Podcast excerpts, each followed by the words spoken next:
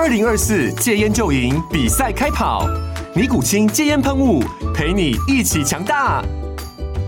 戒烟不容易，单靠意志力戒烟的人，时常无法克服戒断症状而失败。尼古清戒烟喷雾将是你的神队友，简单一喷，药品急速释放，立即缓解七大戒断症状，不限场合提高戒烟成功率。除了尼古清神队友，你还可以寻求专业医疗人员协助，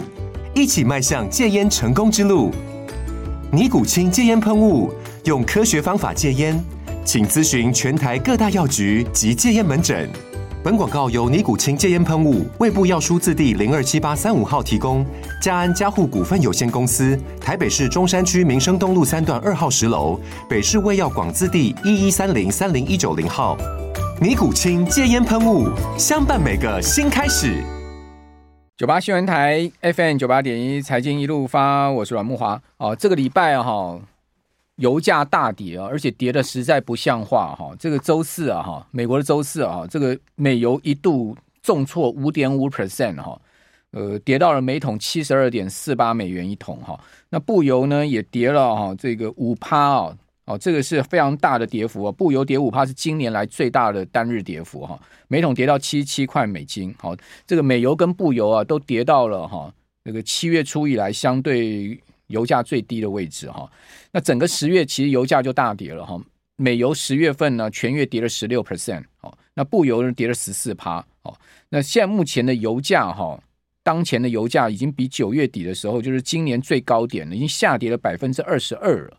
哦，这个跌两成代表什么？跌两成代表进入熊市，就油价跌到熊市，这个事情啊，就我们今天要跟大家分享的哈。我们今天我个人讲这两段要跟大家分享，到底油价的大跌是告诉我们未来经济前景前景是不是暗淡呢？哦，还是说它只是一个交易出来的结果呢？哦，我们到底要怎么样去思考油价大跌啊对经济走势的一个暗示？好，在今天正式跟各位 啊谈我的看法之前呢，哦，推一下我们的这个 Podcast 哈，我们的 Podcast 啊上面呢都会有。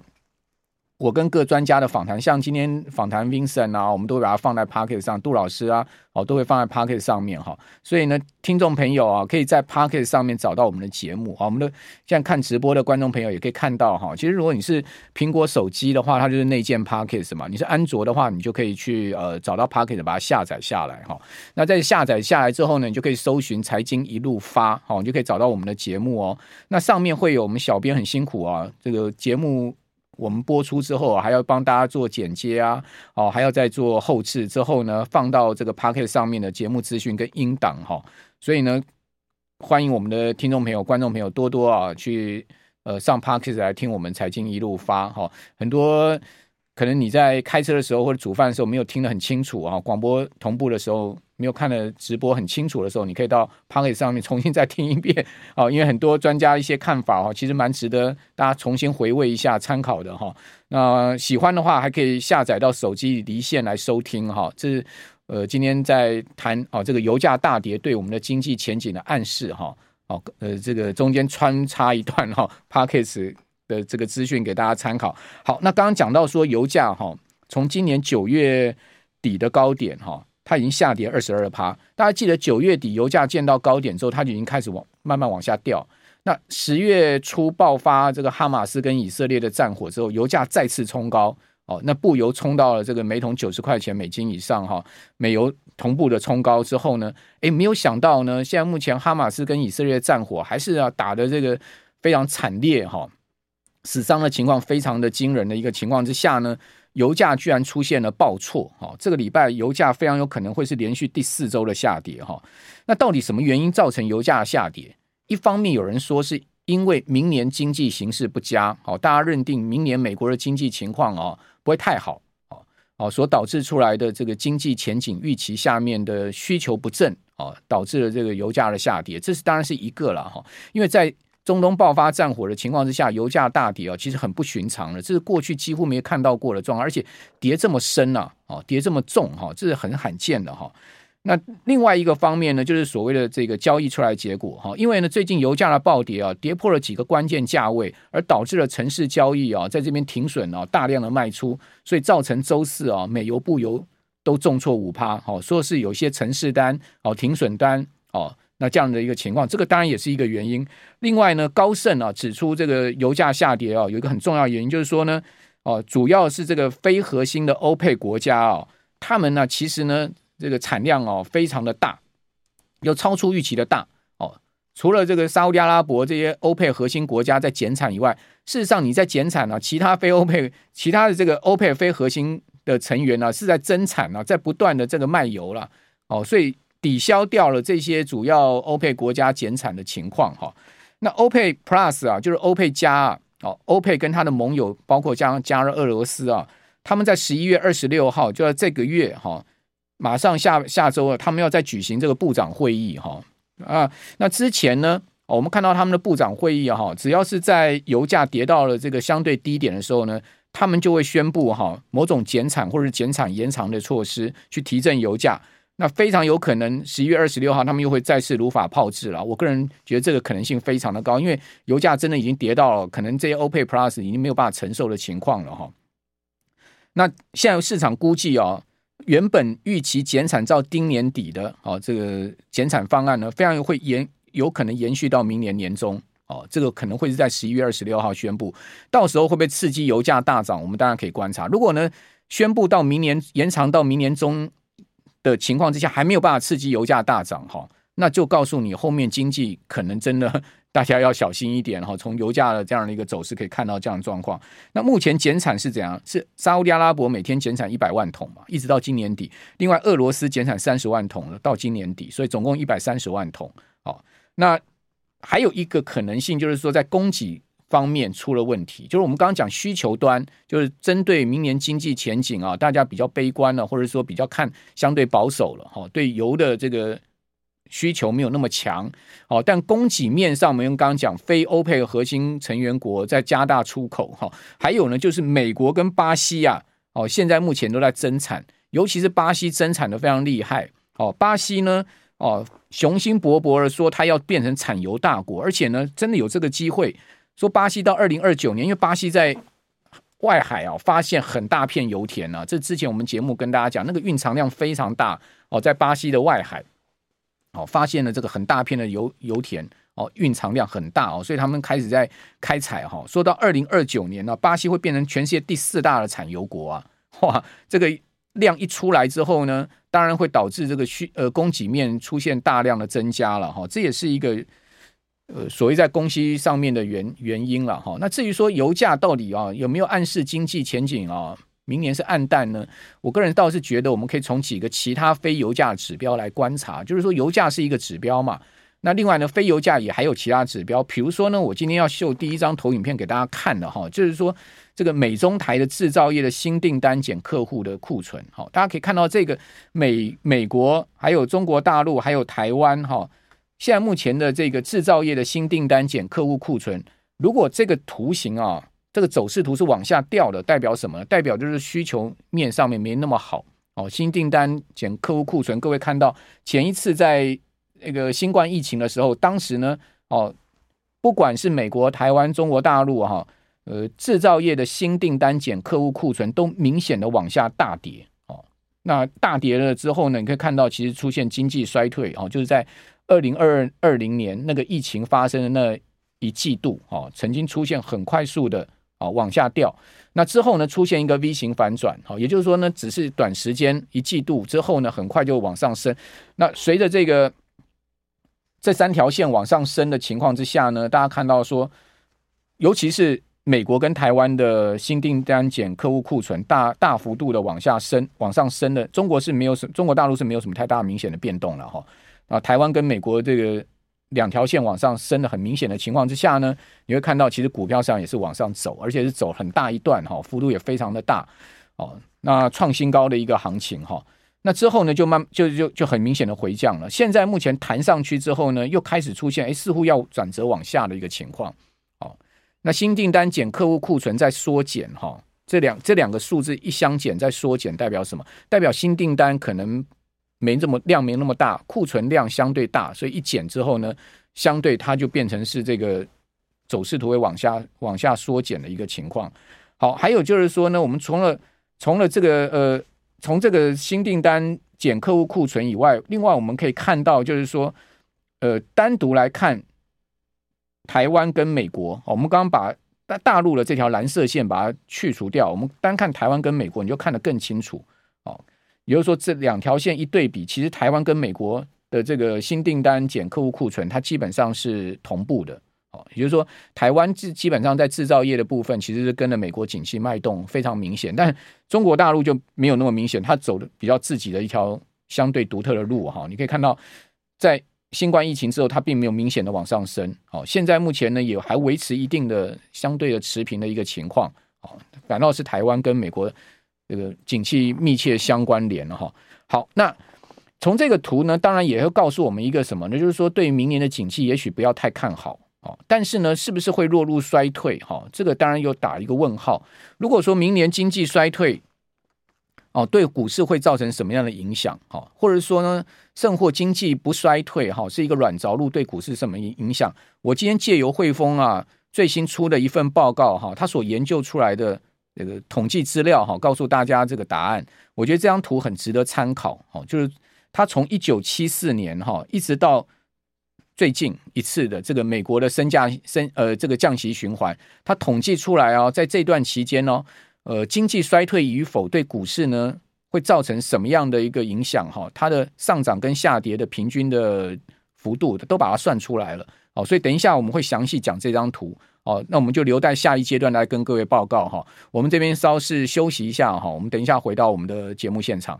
九八新闻台 FM 九八点一财经一路发，我是阮慕华。哦，最近全球股市在一个氛围下上涨，而这个氛围呢，是推动股市上涨很重要的气氛，就是明年经济会 soft landing，好，软着陆。华尔街现在目前是。呃，在涨这个预期，好，我们常讲嘛，股票市场是涨预期，然后卖现实嘛，好，也就是说，呃，消息还没有确实之前，哈，确认之前呢，其实它都会在消息面中呢往上走高。当消息一旦确实了，哈，那它这个利多就出尽了，好，或者说呢，甚或利空出尽，好，这就是股票市场哦很重要的一个在。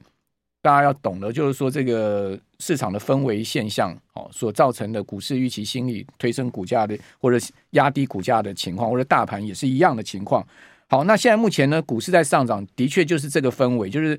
呃软着陆这样的一个氛围。但是真经济真的会软软着陆吗？还是说呢，它会不着陆，或者甚或它会硬着陆，甚或它会小幅的衰退，或者说呢，它会是在一个呃经济。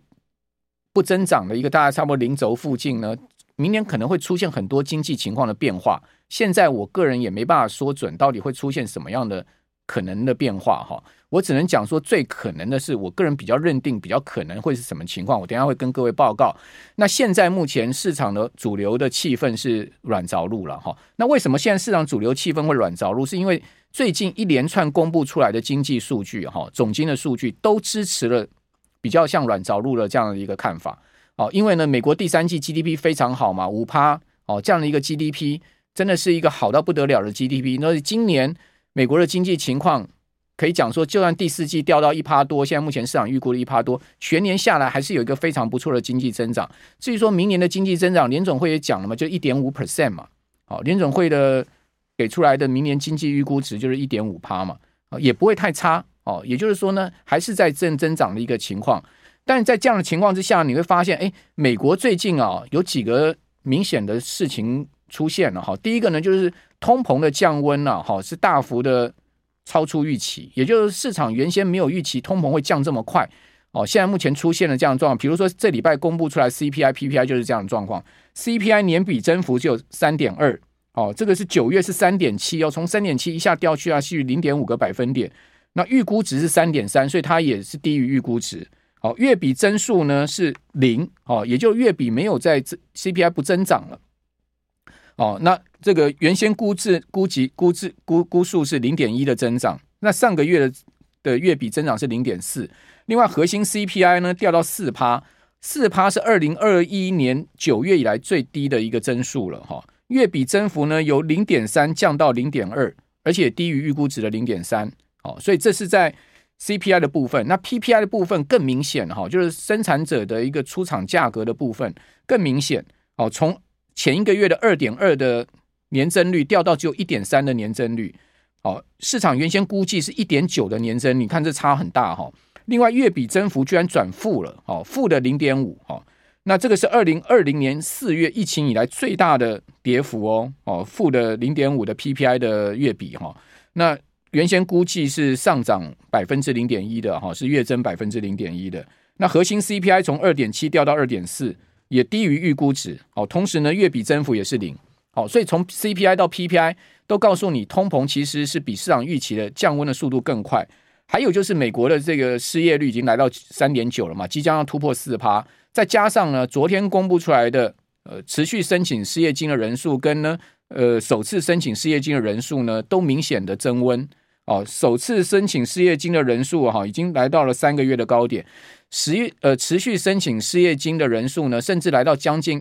一百九十万人哈，这是两年来的最高点。那从这个申请失业金的人数来看的话，后面失业率再上升是可以预期的。所以在这样情况之下，就刚刚我们所讲的，为什么坏消息会变成好消息？就是大家预期联准会不会再升息了，再升息的几率是零了。我个人也认定说，如果现在目前这些经济数据的走势不变的话，还是往这个方向的话，联准会最高的利率哈，就停留在今年七月份的议息会议的五点二五了，不会再升了哦，只是后面什么时候降息的问题而已。那既然经济没有衰退，然后呢，后面又要降息。然后再加上失业率还在四趴以下，这就构成了所谓 soft landing 的条件了。好，这就是现在目前股市在涨上涨的一个很重要的氛围。只不过这个氛围会不会改变呢？好，呃，这个就很难讲了哈。当然后面要看这个数据的办事了哈。那为什么刚刚一开始要提油价？油价确实在这个氛围里面报错。照来讲，软着陆哈，经济软着陆，油价不应该跌这么多的。哦，所以这又是一个 puzzle，哦，就是一个谜团，就是说。这两个东西是有点错配、不匹配的一个情况哦。如果说油价没有这样报错的话，我个人倒觉得这个软着陆的可能性是非常高的。可是最近油价的报错呢，又告诉你，似乎这个软着陆中间呢，又有一些值得去思考的地方哦。因为油价不应该这样跌的哦，除非你后面看到油价大幅回弹上来哦，又回到了八十块到九十块哦，甚至超过九十块，那当然这个软着陆的几率就很合理了哈。所以，我们对于说。明年的美国经济还是保持了一定的这个怀疑的的情况了哈，但比较有可能呢，我个人觉得比较有可能路径会是两个了哈，不是软着陆呢，就是所谓的这个温和衰退，也就是说小幅的衰退哦，甚或呢就是回到大概是零增长哦一趴以内这样的情况，或者说呢在一趴以内的一个衰退哦，那这种。所谓的小幅衰退，哈，或者说呢软着陆，可能对股票市场的影响性啊，就会出现像汇丰这一张图啊，它所估计出来的一个情况，应该讲说他统计出来的情况，而不是估计哈。他这个为什么讲统计呢？因为他是从一九七四年哈，你可以看到他从一九七四年一直看到哈最新一次的这个呃所谓的降息循环的开始哈，他所统计出来，各位看到这张图上面有几个重要的。坐标点哈，第一个坐标点呢，就是联准会 pause 啊，联准会停止升息。那我们如果现在把联准会停止升息视为今年的七月，对不对？好，因为我们讲说后面不升息的几率应该极极度高了，高到百分之九十九点九九了吧？我们不敢讲百分之百了，好，但我讲百分之九十九点九九吧。哦，那七月就今年七月，好，然后呢到 Fed cuts，好，就第一次降息。那现在市场呢预估第一次降息，现在根据 CME Fed Watch Tool 的话，哦，第一次降息是明年五月，所以也就是说七月到五月就是我们现在看到这张图中间这两条线中间这一段时间。然后另外呢，它还有一个坐料坐落点，就是降息后的六个月。哦，降息后的六个月，那它统计什么呢？它统计啊，从第一次呃就停止升息这个地方视为一百点，哦，就是原点。那去看呢，哦，这几次啊。在呃这段时间内，哈，就是一直从从停止升息到降息后六个月这段时间内，不管多长时间了哈，这个只要经济是衰退或者是说没有衰退的情况之下，股票市场的平均报酬率是多少？哦，这就给我们了一个方向嘛，对不对？好，那我们看到，假设经济没有衰退。假设经济没有衰退，哈，就是这一次经济不会衰退，好，是一个 soft landing，或者说呢一个小幅增长，不管多增长多少，一点趴、一点五趴、一趴了都可以了，哈，不要衰退，好，那股市呢，从一九七四年以来告诉我们呢，它平均会上涨二十二 percent，这个是标准普尔五百指数的报酬率。那如果说经济是衰退，不管衰退的幅度多大，hard landing 或者是说呢温和衰退，它平均会跌十四趴。哦，所以一个是上涨二十二 percent，一个是跌十四 percent。好，那我也帮大家哦抓出了今年七月标准普尔五百指数的位置。好，今年七月的标准普尔普普尔五百指数，我们就算四千六百点，就今年的高点。那如果是这样子的一个呃算算法的话，那大家就可以去算，从四千六百点呢，呃上涨二十二 percent，哦，那是会是多少？哦，你就会算到明年底哦，因为呢。明年如果年中开始降息，那降息后六个月刚好就是明年底了嘛。哦，所以明年底标普可能到什么样的位置？哦，那你就可以从四，我们这样好了，我们不要用四千六百点这么高位了哈，我们用四千五百点来起算二十二 percent，哦，你就可以算出来明年底标准普尔五百的位置。如果说明年美国经济会衰退，哦，那你也可以算出来跌十四趴，哦，会到什么位置？哦，所以大概就是介于。四千点到标标准普尔五百指数的五千点吧，好，就是大概就是在这个 range 里面。那现在目前呢，在四千五百点，刚刚好就在这个 range 的中间，哦，所以这也是蛮一个巧合的地方了哈。好，那不管经济衰不衰退了哈，我们对股票市场呢，当然就是还是要随机应变嘛，哈，就是说现在目前呢是一个多头交易的模式，我们就走多头交易模式。哦，那哪一天开始市场氛围改变了？诶，你会发现哈，这个坏消息啊不再是好消息的时候啊，那你就要小心了。市场氛围在改变了，就是市场不太在乎联准会，而在乎经济发这个这个增长了。就是主轴现在是在这个利率通膨。那未来如果哪一段时间开始，市场的真正关注的焦点从利率通膨移到了经济到底增长的情况是怎么样，那就会变成是所谓的好消息是好消息的阶段哦。哦，那这个就是坏消息不再会是好消息喽，哦，坏消息就会是坏消息喽，好，所以这个叫氛围会改变，好，那这个有一点绕口令了哈，不管怎么讲，反正股市老手大家都知道这个意思，那我们今天就讲到这边。